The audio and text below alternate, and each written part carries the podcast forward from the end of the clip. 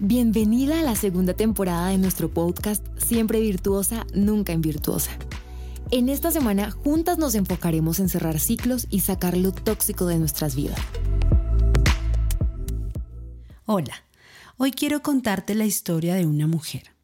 Ella era una joven que no llevaba una buena vida. Un día, un hombre le ofreció matrimonio.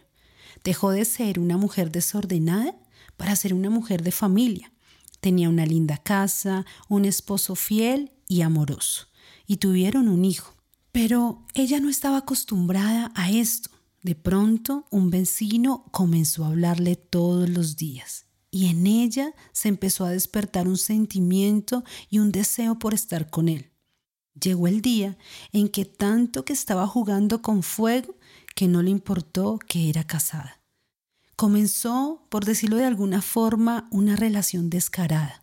Era evidente para todos que ella estaba engañando a su esposo.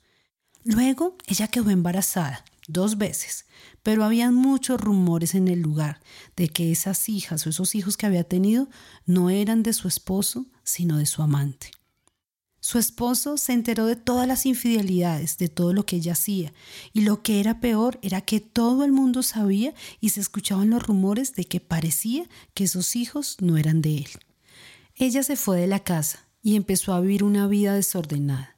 Ella era quien buscaba a sus amantes y se ofrecía para estar con ellos, hasta que un día se dio cuenta que su marido siempre la trataba bien y ella quería volver. El esposo oró al Señor y le dijo, ¿qué debo hacer con ella? Y Dios le dijo, ve y ama a esta mujer. No sé si conoces esta historia o ya lograste saber quiénes son. Esta historia está narrada en el libro de Oseas. Oseas era un profeta, un hombre consagrado a Dios. Y él le dice, el Señor le dice a Oseas, ve y cásate con una mujer adúltera. Otras versiones dice, ve y cásate con una mujer prostituta. Él obedeció y aconteció todo lo que narré al comienzo. Quiero hablarles de Gomer, la esposa de Oseas. Ella es una mujer que hizo muchísimas cosas malas. Era una mujer que Dios le estaba dando la oportunidad de tener un nuevo comienzo, pero lo menospreció por causa del pecado. La Biblia nos habla que ella tuvo muchos amantes, se fue lejos de su casa aún abandonando sus hijos. Ella se estaba casando con un profeta, con un hombre que le iba a ser fiel por siempre, que la iba a tratar muy bien, que le iba a dar un lugar, pero ella prefirió una vida desordenada. Y con esta mujer quiero hablarte de algo tóxico para nuestra vida, y es la culpabilidad. ¿Qué es la culpabilidad? Es el merecimiento del castigo debido a la violación de una ley o un incumplimiento de una conducta. Pero me gustó esto que encontré. Es un sentimiento que puede constituir un arma poderosa para Satanás, con lo cual puede combatir y atormentar a los cristianos. ¡Wow! Es un arma que utiliza Satanás. Se trata del sentimiento de culpa, un sentimiento muy cercano a la experiencia de la vida de un cristiano. El sentimiento de culpa viene a ser una experiencia que nos hace sentir mal por algo que deberíamos o no haber hecho o dicho o realizado. Es como una especie de una voz interna en nuestra conciencia que nos autocondena intensamente durante mucho tiempo, incluso llega a impedirnos tener una vida en plenitud. La culpabilidad es algo con lo que siempre batallamos. Gomer Tuvo dos hijos cuando empezó su infidelidad, una niña y un niño. La niña se llamaba Loruama, que significa la no compadecida, y el niño se llamaba Lou Ami, que significa no pueblo mío. Y me impacta lo que Dios me mostró, que cuando nosotras batallamos con la culpabilidad, nos sentimos de estas dos formas. La no ruama, la no compadecida alguien que no merece la misericordia de Dios. No hay sentimiento más terrible que sentir que no merecemos la compasión, ni que Dios se compadezca de nosotras. ¿Alguna vez te has sentido así? ¿Has hecho algo tan terrible que sentimos que no podemos ser perdonadas nunca? Al inicio de mi vida cristiana batallé muchísimo con este sentimiento. Todo me acusaba. Si oraba, sentía que oraba muy poco. Si no oraba, me sentía como la peor pecadora. Si tenía una reacción incorrecta, sentía que ya no me podía levantar, que Dios podía tener compasión de cualquier otra persona, pero que por alguna razón yo no la merecía. El segundo hijo que tuvo se llamó Lo a mí, no pueblo mío. Cuando hemos fallado a Dios o a alguna persona en específico, nos sentimos como fuera de, este fue el nombre de su otro hijo y literalmente significaba, ya no seré, yo soy para ti. Él era el gran yo soy para el pueblo de Israel, pero acá les estaba diciendo, ya no seré, yo soy para ti. Es una frase que señala el rompimiento del pacto, era como una declaración de divorcio. La culpabilidad nos hace sentir fuera de, fuera de un lugar, de una familia, de una relación, como que no pertenecemos. Este fue el nombre que Dios le puso, porque el pueblo rechazaba mucho a Dios, hasta el punto que Él le dijo, ok, me rechazan tanto que ya no seré su Dios. Yo conocí del Señor y estuve por un tiempo en la iglesia, pero por escuchar la voz incorrecta dejé al Señor y estuve alejada de Él por dos años.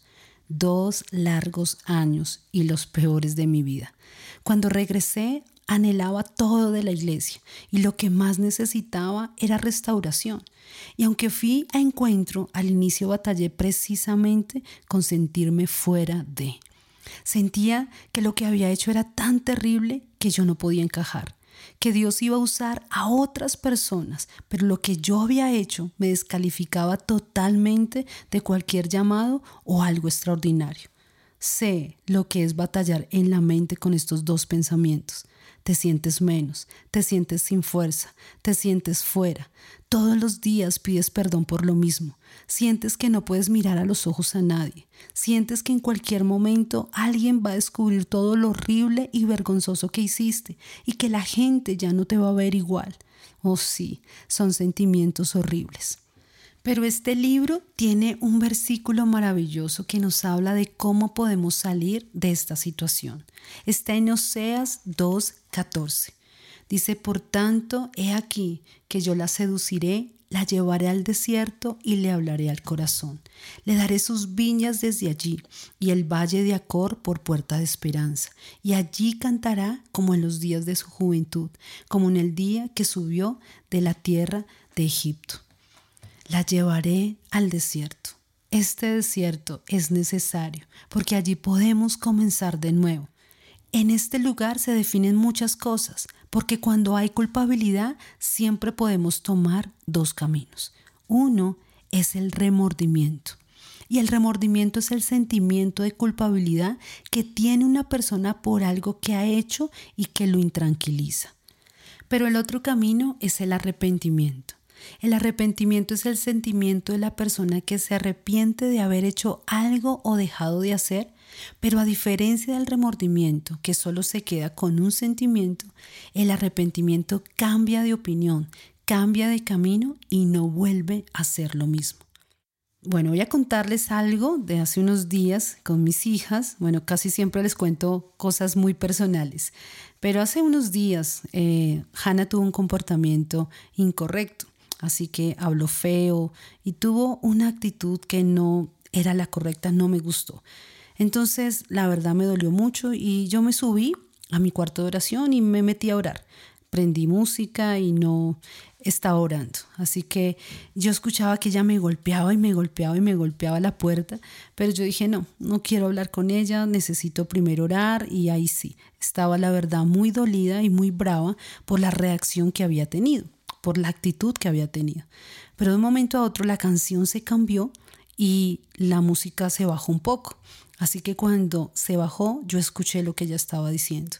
Y ella estaba llorando, desconsolada, diciendo, mami, por favor, ábreme la puerta y perdóname. Mira, eso fue inmediato. Toda la rabia que yo sentí, toda la ira que yo tenía en ese momento, se cambió y se volvió en misericordia por solo escuchar que ella estaba arrepentida y que estaba llorando. Eso es arrepentimiento. Y quiero hablarte de algo que está ahí también, en el verso más adelante de Oseas. Cuando nos arrepentimos, esto abre la puerta a reconciliarnos con Dios. El Señor le dijo algo muy hermoso a esta mujer. Después de que la llevó al desierto y le habló a su corazón, le dijo, sucederá en aquel día, declara el Señor, que me llamarás Ishi y ya no me llamarás más Bali. Bali significaba mi Dios, hablando de los Baales que ella tenía, pero Ishi significaba mi esposo. Esto, que se lo dijera a una mujer que había caído en adulterio, a una mujer que había fallado a su pacto de amor, solo el amor de Dios puede hacer esto quiero compartirte el antídoto para la culpabilidad y está en Oseas capítulo 11 del 3 al 4. Bueno, te voy a leer desde el verso 1. Yo amé a Israel desde que era un niño. De Egipto llamé a mi hijo, pero mientras más lo amaba, más se alejaba de mí y ofrecía sacrificio a los Baales y quemaba incienso para honrar a los ídolos. Yo tomé en mis brazos a Efraín y le enseñé a caminar, pero él nunca reconoció que era yo quien lo cuidaba. Pero yo los atraje a mí con cuerdas de amor. Estaban sometidos al yugo de la esclavitud, pero yo les quité ese yugo y les di de comer. El antídoto es el amor, pero el amor de Dios. Oseas tuvo que comprar a su esposa después de que ella se había ido. Tal vez no tenía necesidad de hacerlo porque él era el esposo y tenía el derecho sobre ella, pero era una alegoría de ese precio que el Señor pagó para que nosotras podamos vivir una vida sin culpabilidad, donde podemos sentirnos amadas y restauradas. Hoy quise poner este título porque muchas veces cuando personas hacen cosas terribles y se van de la iglesia, se alejan de Dios, pero cuando ellos vuelven, vienen con una carga de culpabilidad muy grande. Ellos sienten que ya no hay más solución, pero cuando vuelven, uno como pastor solo les dice, tranquilos, esto no es el final, es solo un nuevo comienzo. Mira, eso que hiciste no es el final. Esa falla no es el final. ¿Te has equivocado? Tranquila, este no es el final. Hoy es la oportunidad para que tú puedas tener un nuevo comienzo, para que puedas volver a empezar. Tal vez hay cosas que están taladrando tu corazón, que te acusan, que están ahí, que han estado durante mucho y mucho tiempo. Hoy es el día para que tú puedas tener ese comienzo, para que tú puedas encontrarte con el amor de Dios. La historia de Gomer es una historia de amor, es una historia que nos deja ver cuánto nos ama el Señor. Él dijo, ve y ama a esa mujer pecadora. Y es la forma como Dios nos ama. Hoy el Señor nos dice, Tal vez has pecado, tal vez has fallado, tal vez estás haciendo algo que no me agrada, pero hoy es el día en que yo te atraigo con cuerdas de amor. Deja que esas cuerdas te alcancen, deja que ese desierto llegue y tú puedas tomar el camino del arrepentimiento y volver a cantar al Señor, volver a estar en esos brazos de restauración, porque el amor de Dios está para ti y podrás llamar a Dios Ishi, mi esposo, cuando volví a la iglesia, cuando volví a ser restaurada, yo conocí el amor de Dios, el amor que sobrepasa todo entendimiento y que perdona todos mis pecados. Bueno, espero que hayas aprendido en este día y que puedas pasar a otro nivel y tengas un nuevo comienzo a partir de hoy. Dios te bendiga. Nos escuchamos mañana. Gracias por conectarte a la segunda temporada y hacer parte de este nuevo comienzo.